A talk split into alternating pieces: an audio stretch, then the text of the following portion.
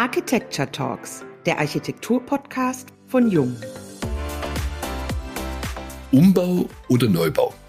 Beides. Chaotische Genossenschaft oder cleaner Bürobau? Chaotische Genossenschaft. Berlin oder Hamburg? Oh, schwer. Berlin. 90 Prozent unserer Zeit verbringen wir in gebauter und damit gestalteter Umwelt. Von Winston Churchill stammt dazu ein schönes Zitat. We shape our buildings and afterwards our buildings shape us.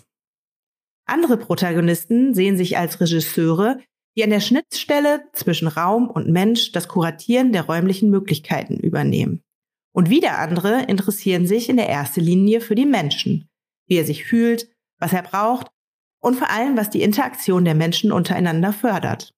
Wie die Architektin Merle Zadeh, die sich mit ihrem Studio Zadeh Räume schafft, die optimal auf die Bedürfnisse ihrer Nutzer und Nutzerinnen zugeschnitten sind. Das scheint zunächst ein Selbstläufer zu sein, ist es aber im architektonischen Alltag so gar nicht. Man denke nur an viele Faktoren, die zu berücksichtigen sind und die eine enorme Wichtigkeit für sich beanspruchen, seien es die Kosten oder andere Zwänge durch DIN-Vorschriften und so weiter. Was ihre Antwort auf dieses Dilemma ist, erzählt Merle Zadeh uns, Nicole Heppner und Dr. Uwe Bresan heute in unserem Podcast.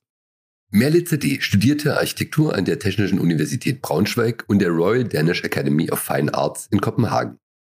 Nach beruflichen Stationen in Frankfurt am Main und Hamburg sowie Lehraufträgen an der TU Braunschweig gründete sie im Jahr 2015 ihr Büro Studio ZD, vormals June Architects, welches sie von Hamburg und Berlin aus betreibt.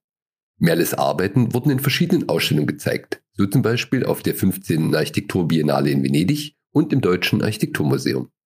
Hallo und herzlich willkommen beim heutigen Jung Architecture Talks Podcast. Schön, dass du bei uns bist, Merle. Hallo, ja, vielen Dank für die Einladung. Wir haben im Intro Winston Churchill zitiert. Wir formen unsere Gebäude und danach formen unsere Gebäude uns. Das passt wunderbar zu deiner Berufsdefinition, nämlich Expertin für Raum zu sein. Nimm uns mit in deine Welt. Was fasziniert dich an Raum, an Räumen? An Raum fasziniert mich tatsächlich, glaube ich, in erster Linie die Interaktion mit dem Menschen. Also wie Menschen den Raum informieren sozusagen, also wie sie den Raum definieren, ihn verändern und andersrum, wie der Raum dann den Menschen verändert und auf ihn wirkt und auf seine Stimmung und seine Befindlichkeiten. Mich interessiert, wie wir den Raum wahrnehmen, also wie der Raum unsere Sinne anspricht. Du arbeitest viel mit der Leistungsphase Null, um quasi deine Nutzer mit abzuholen. Wie funktioniert das? Das stimmt nicht ganz. Also ich würde gerne viel mit der Leistungsphase Null arbeiten. Und das ist was, was mich total interessiert und was ich versuche einzubinden in meine Arbeit, was aber nicht immer funktioniert.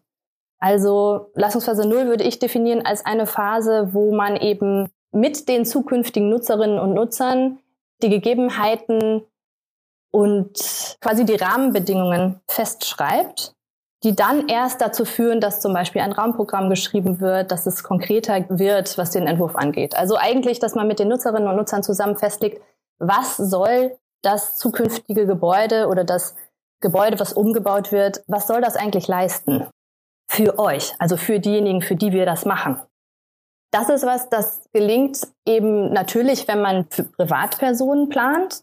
Klar, da geht man ins Gespräch, redet darüber, was wollt ihr, wie wollt ihr euch hier fühlen, was soll hier passieren in den Räumen. Aber wenn man jetzt zum Beispiel für einen öffentlichen Bauherrn arbeitet, für die Stadt oder für eine Genossenschaft, dann ist es ja so, dass oft die NutzerInnen noch nicht feststehen. Und da ist es so, da würde ich mir noch viel mehr wünschen, die Möglichkeit zu haben, vorher mit den Menschen ins Gespräch zu gehen. Das ist aber nicht immer gegeben. Die Schwerpunkte deines Büros sind städtische und private Wohnungsbauten und Bauen für Seniorinnen und Creative Mixed-Use-Konzepte. Was machst du anders? An welche Kriterien erarbeitet ihr Konzepte für Bauherren? Kannst du das in einem konkreten Beispiel erläutern? Mich interessiert tatsächlich ja hauptsächlich der Mensch und ich versuche, den Menschen immer ins Zentrum meiner Überlegungen zu stellen.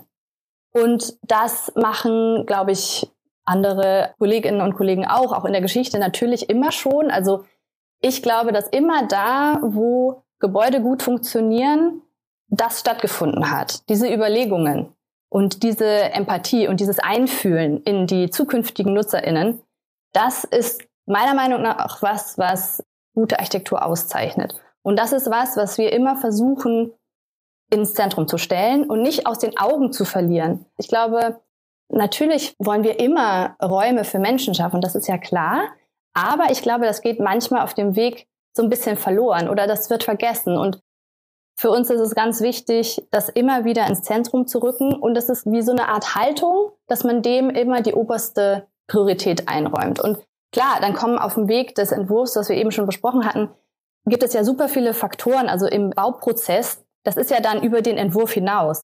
Und das ist ja eigentlich auch das Spannende an der Architektur. Also wir entwerfen ja nicht einfach nur auf dem Papier, ungeachtet aller Faktoren, die dann noch später so von außen reinkommen, sondern das ist ja immer ein Prozess, der dann entsteht im Zusammenspiel zwischen den Architekten, Architektinnen, den NutzerInnen im besten Falle und den Bauherren und dann den ganzen Fachplanern, den ganzen Regularien, den ganzen Bedingungen, die zum Beispiel von der Stadt vorgegeben werden oder so. Das ist ja alles so ein Aushandeln zwischen der ersten Idee und dem, was dann am Ende wirklich da steht, da passiert ja ganz, ganz viel. Und das würde ich sagen, das ist das, wo wir uns bemühen. Wir bemühen uns, da immer wieder zurückzugehen auf den Menschen und zu gucken, sind wir noch on the right track? Also sind wir noch da oder haben wir außersehen bei allem, was da sonst noch so ist, das ein bisschen aus den Augen verloren und müssen das wieder ein bisschen zurückrutschen? Das ist natürlich auch was, was manchmal gar nicht so einfach ist, weil natürlich sind ja diese anderen Faktoren auch relevant. Das ist ja klar. Also wir leben ja in einer Welt, in einer Realität und die Kosten sind eine Realität. Da kann auch niemand was dafür. Da kann auch der Bauherr nichts dafür, dass der ein bestimmtes Budget hat, das muss eingehalten werden und da muss man halt gucken. Dann würde man vielleicht gerne eine super großzügige Eingangshalle planen mit einer großzügigen Treppe mit tollen Blickachsen und viel Licht. Und am Ende muss man das eben reduzieren, weil das nicht machbar ist, zum Beispiel von den Kosten her oder so. Und da dann immer zu gucken, okay, wenn das nicht machbar ist, wie machen wir es dann? Und es trotzdem so zu machen, auch bei engen Budgets, auch bei irgendwelchen Schwierigkeiten, trotzdem immer zu gucken, okay, wie ist es bestmöglich für die zukünftigen Nutzerinnen und Nutzer? Gibt es denn deiner Meinung nach da einen Widerspruch zwischen Kosten und Qualität? Ist nicht Wohlbefinden eigentlich kein Luxus, sondern sollte das nicht die Basisausstattung sein? Ja, also auf jeden Fall sollte das eigentlich die Basisausstattung sein. Aber, oder und, es ist eine Herausforderung. Ich bin überzeugt, dass man auch mit einem engen Budget und mit Beschränkungen trotzdem hinkriegen kann, Räume zu schaffen, die ein Wohlfühlen ermöglichen. Und da müssen wir vielleicht auch nochmal sprechen, was heißt Wohlfühlen? Also Wohlfühlen heißt jetzt nicht immer nur, weiß ich nicht, Räume zum Entspannen oder so, sondern es geht einfach darum, also Räume, die ihrer Nutzung gerecht werden. Sagen wir mal, ein Arbeitsplatz, ein Arbeitsraum, wo ich arbeite. Wie will ich mich da fühlen? Da will ich eine Ruhe vielleicht haben, da möchte ich genug Licht haben, da möchte ich mich so entspannt fühlen, dass ich ungestört meiner Arbeit nachgehen kann. Das würde ich jetzt definieren als Wohlbefinden in diesem Kontext. Und das versuchen wir immer auch mit einem eingeschränkten Kostenbudget hinzubekommen. Und ich glaube, das geht auch in einem gewissen Rahmen. Also irgendwo ist auch dann Schluss. Ganz ohne Geld geht's nicht, aber ich glaube schon, dass man auch mit geringen Mitteln, da muss man eben gucken, was für Materialien können wir nehmen, die kostengünstig sind und trotzdem eine bestimmte Qualität haben. Was für Oberflächen sind hier sinnvoll? Was für Farben sind hier sinnvoll? Mit Farben kann man auch viel machen. Das schließt sich nicht aus, aber natürlich, je mehr Geld ich zur Verfügung habe, desto mehr kann man auch ermöglichen. Das ist einfach so, würde ich sagen. Wir merken schon, du gehst sehr engagiert an die Sachen ran und finden das toll. Du engagierst dich in einem Verein namens Generationsideen. Das ist eine Initiative, die das Ziel verfolgt, Kinder und Seniorinnen unter einem Dach zusammenzubringen. Genauso scheinst du aber auch zu arbeiten in einem bunten Netzwerk mit verschiedenen Menschen aus verschiedenen Disziplinen. Nimm uns doch mal mit auf diesen Arbeitsprozess über deine Bürostruktur, in die Arbeit in Teams. Welche Menschen nimmst du da mit? Ich arbeite viel in meinem Netzwerk. Also ich habe ein Netzwerk an Kolleginnen und Kollegen, die auch Architekten sind, Architektinnen, aber auch eben Leute, wie jetzt zum Beispiel in dem Verein, die Interesse haben an architektonischen Themen und die Lust haben, da was auf die Beine zu stellen.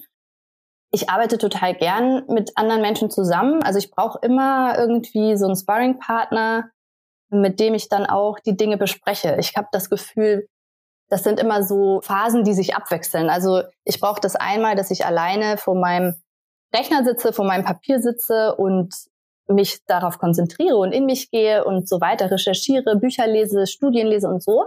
Aber ich brauche es genauso dann mit dem Wissen, was ich dann so angesammelt habe, mich auszutauschen und ein Gegenüber zu haben, mit dem man diese Ideen auch hin und her spielt und dann teilweise auch im Gespräch entwickelt. Also ich bin sozusagen eigentlich eine One-Woman-Show, aber dann wiederum auch nicht. Also weil ich in diesen Netzwerken arbeite und mir immer für meine Projekte auch Leute dann reinhole, mit denen ich dann zusammen das Projekt umsetze. Und das sind zum Teil gute Freunde von früher, mit denen ich studiert habe, zum Teil auch neue Freunde, die ich zum Beispiel im Bürokontext, also im Arbeitsräumen kennengelernt habe oder in Bürogemeinschaften kennengelernt habe. Und wenn man dann merkt, dass das irgendwie gut passt und dass man gut miteinander funktioniert, sowohl persönlich als auch fachlich und inhaltlich, dann macht es mir total viel Spaß, da auch zusammenzuarbeiten. Und das mache ich eben so, dass ich entweder Leute für meine Projekte mit reinhole, aber ich gehe auch teilweise in andere Projekte mit rein und arbeite dann mit anderen Leuten an deren Projekten. Und ich finde, das ist eine schöne Art zu arbeiten. Jetzt wollen wir doch noch mal auf ein konkretes Projekt von dir zu sprechen kommen. In diesem Projekt sind viele Themen der aktuellen Architekturdebatte adressiert. Das Projekt Bergedorf-Bille.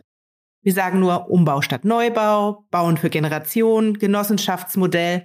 Erzähl uns doch kurz, worum es da bei dem Projekt geht.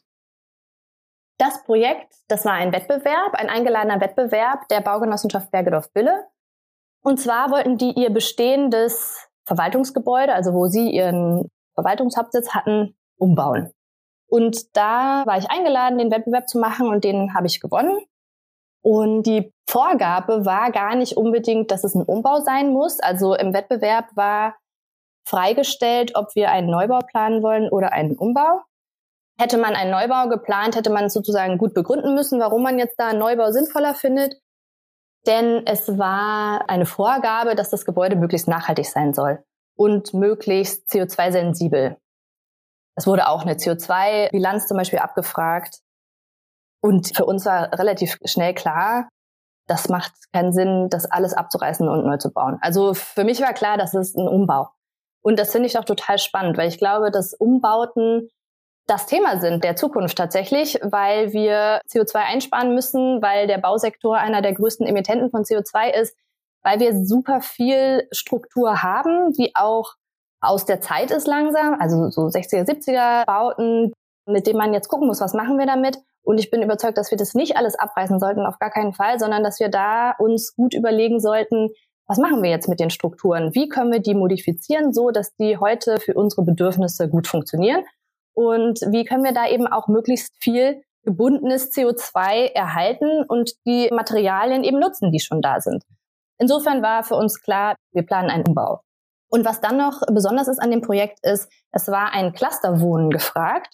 Also das heißt, eine Wohnform, in der es Miniaturwohnungen gibt, eigentlich ähnlich wie in einem Studentenwohnheim vielleicht, also ganz kleine Wohneinheiten mit einer eigenen kleinen Küche und mit einem eigenen kleinen Bad, die sich dann aber um großzügigere Gemeinschaftsbereiche orientieren. Also zum Beispiel eine große Gemeinschaftsküche, einen großen Gemeinschaftswohnraum, Spielbereiche, Coworking und so weiter.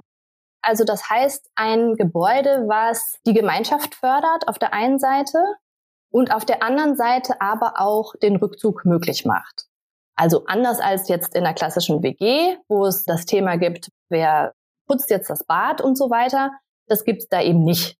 So. Und das finde ich eigentlich auch persönlich total spannend, weil ich hatte zum Beispiel auch Lust, in so einem Kontext zu leben.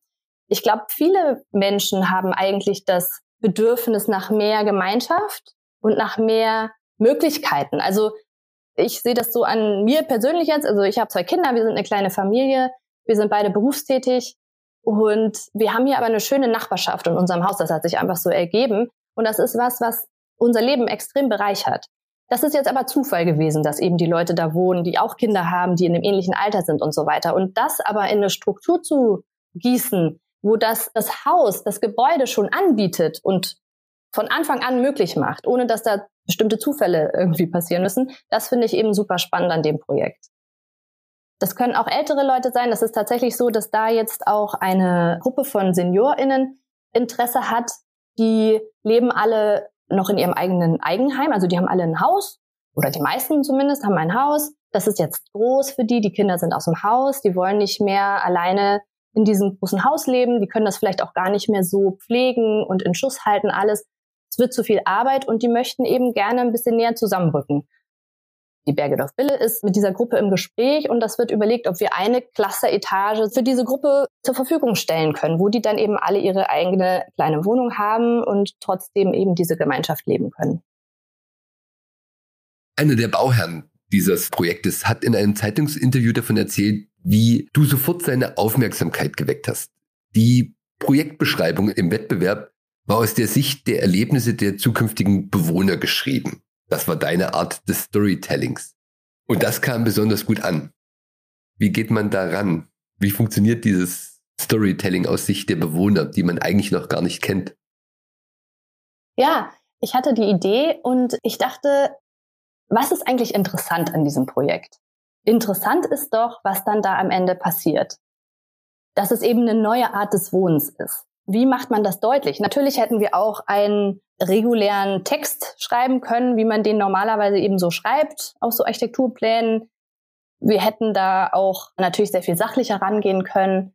Aber wir wollten genau dieses, was das Projekt ausmacht, dass es eben da um eine neue Art des Zusammenlebens geht, das wollten wir in dem Text auch rüberbringen.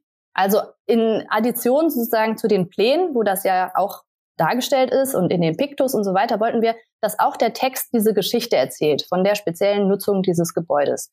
Und deswegen haben wir den Text dann eben aus Sicht der zukünftigen BewohnerInnen geschrieben. Und da kommt wieder das ins Spiel, was wir am Anfang besprochen haben. Da geht es eben immer auch um Empathie, würde ich sagen, um versuchen, sich hineinzuversetzen in einen möglichen Nutzer, in eine mögliche Nutzerin das ist der Aufschlag, dass man denkt, okay, wie könnte sich jetzt, sagen wir mal, ein älterer Herr fühlen, der alleine lebt? So, was hat der für Bedürfnisse in seinem Alltag? Wie sieht eigentlich dessen Alltag aus? Und dann anders, wie wären vielleicht die Bedürfnisse von einer jungen Familie mit Kindern? Und wie sind die Bedürfnisse von jemandem, der gerade frisch aus dem Studium seinen ersten Job hat oder so? Diese ganzen Gedanken haben wir uns im Entwurfsprozess gemacht. Und aus diesen ganzen Gedanken sind auch die Grundrisse entstanden. Wir haben uns überlegt, wie würde man denn jetzt wirklich in so einem Gebäude leben wollen? Und das haben wir dann eben in diesen Text übersetzt und haben aus der Sicht von einer Person, die wir jetzt ausgewählt haben, fiktiv das Gebäude beschrieben und haben beschrieben, was das eben vielleicht an besonderen Qualitäten haben kann für eine Bewohnerin oder für einen Bewohner. Dann lass uns doch noch mal auf einen ganz anderen interessanten Punkt kommen, der dich sehr bewegt: Architektur und Psychologie. Was wünschst du dir? Eigentlich ist das was, was wir immer schon mitdenken. Die Architektur beschäftigt sich mit dem gebauten Raum, die Psychologie beschäftigt sich mit dem Innenleben des Menschen und wir als Architekten und Architektinnen versuchen ja eigentlich mehr oder weniger beides zusammenzubringen. Also wir versuchen ja Räume zu machen, die möglichst gut funktionieren für die Menschen. Was ich spannend finde an Architekturpsychologie ist, dass in diesem Feld das, was wir uns so intuitiv überlegen und das, was sich auch etabliert hat, schon über Jahrhunderte, Jahrtausende ja eigentlich an so Gestaltungsprinzipien, dass das nochmal verifiziert wird, also dass das nochmal untersucht wird und auch mit Zahlen belegt wird. Zum Beispiel gibt es eine Studie, ein dickes Buch von dem Büro Kopfvoll, Poppen und Vollmer. Das ist eine Architektin und eine Psychologin, die gemeinsam das Büro haben. Die haben diese Studie durchgeführt über Wohlbefinden in Krankenhäusern. Und was da sozusagen am Ende bei rauskommt, würde ich sagen, das sind alles Sachen, die sind jetzt für mich als Architektin nicht verwunderlich. Also das sind Sachen, die weiß man eigentlich als Gestalterin oder als Gestalter. Zum Beispiel, wir fühlen uns besser, wenn wir in Räumen sind mit Tageslicht. Wir fühlen uns besser als Menschen, wenn wir einen Überblick haben. Also wenn wir sehen, wo wir hingehen, wir fühlen uns unwohl, wenn wir in langen, engen Fluren uns bewegen müssen, ohne Tageslicht und ohne Orientierungshilfe. Also das sind so ganz viele Sachen, die da am Ende bei rausgekommen sind, die total hilfreich sind und die eigentlich aber, würde ich sagen, das Einmal-Eins einer guten Gestaltung sind. Aber was daran positiv ist und was einen zusätzlichen Nutzen bietet, meiner Meinung nach, ist, dass das plötzlich greifbar ist. Wenn ich jetzt jemandem, der ein Krankenhaus baut, sage, diese Gesellschaften, bei denen es ja auch viel um Profit geht, viel um reibungslose Abläufe, viel um funktionale Zusammenhänge, aber vielleicht dann doch eher erst nachrangig darum, wie das Gebäude für diese Menschen ist, die sich dann am Ende darin bewegen, dann habe ich mit solchen Studien ganz konkrete Zahlen an der Hand und ganz konkrete Ergebnisse und kann darüber hinaus, also über das hinaus, dass ich sage, naja, also ich würde empfehlen, das so und so zu machen. Meine Idee wäre, dass es positiv ist für das Wohlbefinden, dass wir hier das öffnen, dass wir hier Sichtbeziehungen haben, dass wir hier das Licht reinbringen und so weiter. Und dann sagen die, ja, Frau Zadeh, das ist ja schön, aber das kostet alles so viel Geld. Und dann kann ich sagen, ja, aber schauen Sie mal, hier diese Studie belegt, dass die Menschen ansonsten mehr Ängste haben, länger brauchen, um gesund zu werden. Das sind ja Sachen, die am Ende auch wieder einen ökonomischen Wert haben. Also je schneller die Menschen gesund werden, desto besser fürs Krankenhaus sozusagen, desto schneller sind Plätze wieder frei. Das heißt, es hat einen ökonomischen Wert und der wird belegbar dadurch, dass ich solche Studien mitbringen kann und das anführen kann. Und dann kann man vielleicht noch mal auf einer anderen Ebene darüber sprechen. Das heißt also Verwissenschaftlichung dessen, was wir quasi intuitiv als Architekten immer glauben zu wissen, wie wir es tun, müsste jetzt irgendwie nochmal auf eine wissenschaftliche Basis gestellt werden. Das ist dein Plädoyer? Ja, ich würde sagen Unterfütterung. Es ist eine Unterfütterung mit wissenschaftlichen Daten, die das bestärkt und bestätigt, was wir gestalterisch wollen und was wir gestalterisch vorschlagen. Da haben wir doch schon einen Einfluss, der deine Arbeit bestimmt. Was ist es noch? Was inspiriert dich so im alltäglichen Tun? Und noch viel interessanter, was nervt dich manchmal in deinem täglichen Tun, in den Parametern der Architektur? Ich bin tatsächlich viel von Menschen inspiriert und von Begegnungen. Ich arbeite total gern also das habe ich ja schon erzählt, einmal in meinem eigenen Team, aber ich arbeite wirklich auch gerne mit den Bauherren zusammen, mit den Fachplanern zusammen. Ich finde das total schön, gemeinsam Lösungen zu entwickeln und auch gemeinsam Probleme zu lösen, die es gibt, die sich da immer wieder ergeben auf dem Weg. Und das gibt mir tatsächlich viel Energie auch. Und im Gegensatz dazu vielleicht dann direkt, also ich finde es nervig, wenn man mit einem Gegenüber zusammenarbeitet, das nicht an Konsens interessiert ist. Das gibt es ja auch manchmal. Und ich denke, in einem Prozess, also eben gerade in einem architektonischen Prozess, in einem Bauprozess, da geht's gar nicht ohne Konsens. Da muss man gemeinsam eine Lösung finden und im besten Falle gemeinsam an einem Strang ziehen. Und das funktioniert natürlich aber eben auch nicht immer. Ist ja auch klar, aber da gibt's natürlich auch manchmal so bestimmte Leute, die halt, weiß ich nicht, eine eigene Vorstellung davon haben, die vielleicht von ihrer eigenen Meinung nicht so gut abrücken können oder die keine Lust haben, da nochmal reinzugehen und nochmal das Neue zu denken und so. Also klar, das gibt's auch. Aber bisher haben wir das auch immer alles gut hingekriegt. Ja, aber mich inspiriert tatsächlich, mit Menschen zusammenzuarbeiten. Und mich inspirieren grundlegende Sinneserfahrungen, würde ich sagen. Also wirklich dieses Licht, Farben, Kompositionen, die irgendwie einen ansprechen, Musik sogar auch. Alles, was so auf uns wirkt, was so für unsere Sinne erfahrbar ist, das ist alles, was, was inspiriert. Oder zum Beispiel auch Reisen. Auf Reisen, da hat man ja das alles ganz doll. Ich glaube, eigentlich könnte man das immer haben, also man könnte das auch in seiner eigenen Stadt haben, aber ich glaube, auf Reisen ist man in einem anderen Modus, da ist man so offener, ist aufmerksamer, geht mit offeneren Augen durch die Welt, offenere Ohren, nimmt mehr auf. Und ich finde, Reisen sind auch immer wirklich so ein richtiger Booster für Kreativität und für Inspiration, weil man so viel Neues auch sehen und erleben kann. So viele neue Sinneseindrücke, so viele Begebenheiten, Begegnungen, neue Erfahrungen, die dazu führen, dass man dann so ganz angefüllt und aufgefüllt mit Neuem und neuen, wie so Schätze, würde ich sagen, so Sinnesschätze nach Hause kommt und dann wieder ganz neu auch in den kreativen Prozess gehen kann. Du bist ja selbst noch eine recht junge Architektin, aber welchen Ratschlag gibst du so ganz jungen Architektinnen mit auf den Weg? Glaubt an euch selber. Ich muss da immer daran denken, an so eine Begegnung, die ich hatte, als ich meinen Lehrauftrag in Braunschweig hatte.